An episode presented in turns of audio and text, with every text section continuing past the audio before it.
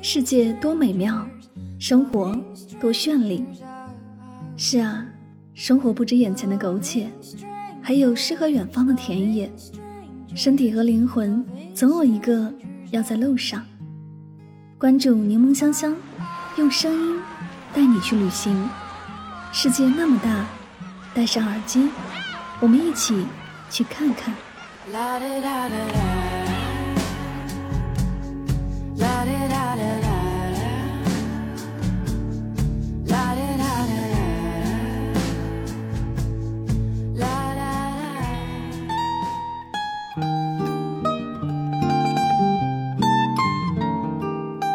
世界那么大，我想去看看。欢迎收听《带上耳朵去旅行》，我是主播柠檬香香。今天的节目，让我们一起走进意大利米兰的声音世界吧。米兰是个很美的名字，一如那种同名的花，会让人对这座欧洲的城市产生一种浪漫与香艳的憧憬。而它的确也从来没有辜负过这样一份期盼。世界时尚与设计之都和时尚界最有影响力的城市，世界历史文化名城，世界歌剧圣地，世界艺术之都。米兰是欧洲南方的重要交通要点，历史相当悠久，因建筑、时装、艺术、绘画、歌剧、足球、旅游闻名于世。米兰都会区生产总值占意大利国内生产总值的百分之四点八。是欧洲人口最密集与工业最发达的地区。欧洲著名足球队 AC 米兰足球俱乐部、国际米兰足球俱乐部历经了百年风风雨雨，发展成为世界上顶尖的足球豪门。米兰德比也是世界上最具底蕴和最精彩的同城德比。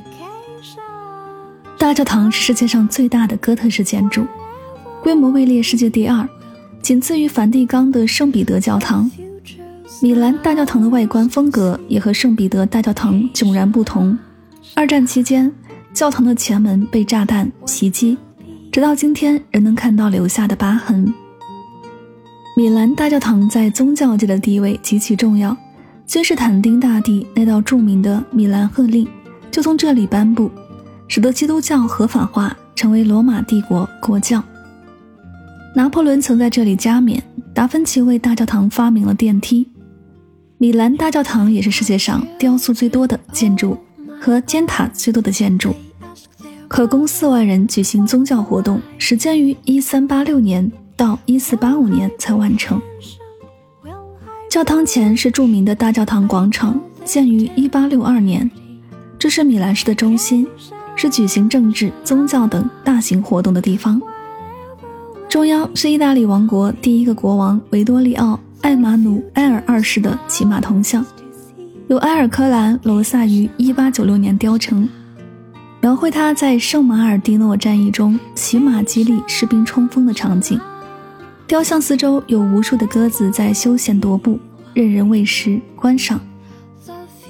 在大教堂边可以轻歌，可以慢舞，可以喂鸽子，更可以无所事事。因为已经在接受艺术的感染，极致陶醉，无限仰望。日落时分，米兰大教堂和拱廊都被落日余晖染上一层金色，更是另一种华美风范。埃马努埃莱二世长廊来米兰也必来这里，因为这不仅有精美的历史建筑，同时也是著名的购物圣地。这里可能是世界上最古老的室内购物广场之一。也被认为是欧洲最美的商业拱廊之一。长廊呈十字形，南北长一百九十八米，东西长一百零五米。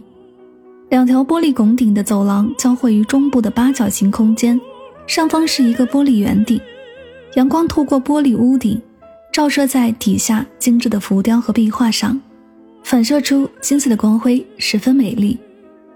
这里既有奢侈品大牌店铺，还有很多大众品牌的店铺。就算你不是购物狂人，奢侈品的爱好者也应该去逛逛，因为这里本身就是一座艺术长廊，并且店铺规模和橱窗布置都是米兰数一数二的。尤其橱窗的布置会天天更新，光是站在橱窗外欣赏也是一种极大的享受。米兰拥有一些古罗马殖民地时期所遗留下来的建筑，曾经短时间内成为西方资本的罗马帝国首都。罗马斗兽场又一座古罗马斗兽场，罗马大角斗场，罗马圆形竞技场，科洛西姆原名弗莱文圆形剧场，是古罗马时期最大的圆形角斗场，是古罗马帝国标志性的建筑之一。竞技场建在另一个罗马皇帝尼禄的金宫原址之上，修建于公元七十二年到八十二年间。罗马竞技场就是罗马帝国内规模最大的一个椭圆形的小斗场，它长轴一百八十七米，短轴一百五十五米，周长五百二十七米，中央为表演区，长轴八十六米，短轴五十四米，地面铺上地板。外面围着层层看台，看台约六十排，分为五个区。最下面前排是贵宾，如元老、长官、祭司等区。第二层供贵族使用，第三区是给富人使用的，第四区由普通公民使用，最后一区则是给底层妇女使用。布雷拉宫美术馆于一八零九年由拿破仑一世创办。展品以文艺复兴时代的绘画作品为主，另有荷兰画家的一些作品。这座美术馆是意大利绘画重要的收藏地之一，也是米兰代表性的绘画馆，收藏以十五到十八世纪的伦巴第派和威尼斯派的画作为主。布雷拉宫美术馆于一八零九年由拿破仑一世创办，最初展出一些米兰美术学院收藏的名画，之后展品陆续增加。以文艺复兴时代的绘画作品为主，还有一些荷兰画家的作品。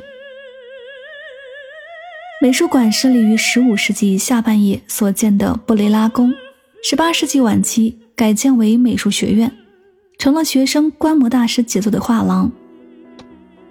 馆内藏品不乏大师的经典之作：拉斐尔的《圣母的婚礼》，曼特尼亚的《哀悼基督》，皮埃罗·德拉·弗朗西斯卡的。蒙特费尔特罗圣坛装饰品、海耶兹的吻等都收藏于此。在这里可以感受到北部意大利文艺复兴的杰出艺术成果。米兰是属于地中海气候，气候温暖，四季鲜明，夏季炎热干燥，冬季温和多雨，一年四季适合旅游。夏季室外温度高，室内凉爽，到了夜晚还会有一些凉意。并且在夏季，很多商场都会打折，游客较多，所以是旅游旺季。米兰的交通非常便利，地铁、有轨电车四通八达，老式电车、木质的板条椅，叮叮咣咣地穿过大街小巷。买一张二十四小时通票，跳上一列电车，来一场没有目的地的旅行。不同城市的人也有明显不同。在欧洲的旅行，不但感受风景、艺术、风土之外，也感受着人们的状态。这是一座建筑和人都无限光彩照人的城市。意大利当然是一座没有哪个城市像米兰这样衣着光鲜华丽。大教堂附近、长廊附近出没着衣着考究、头发有型的男男女女，甚至有很多发型和衣着都很有型的、个子很高的年轻男子，身材高大。简直像男模，连发型都一本正经，可以随时走秀、参加宴会。后来想了想，可能真是男模，毕竟这是米兰，时装时尚之都，这里的中年、老年人也有着一丝不苟的考究装扮，这样的路人仿佛也成为米兰风景的一部分。一条街巷、一座教堂、一家时装店的橱窗，或是街上被微风卷起的一张亮丽的广告。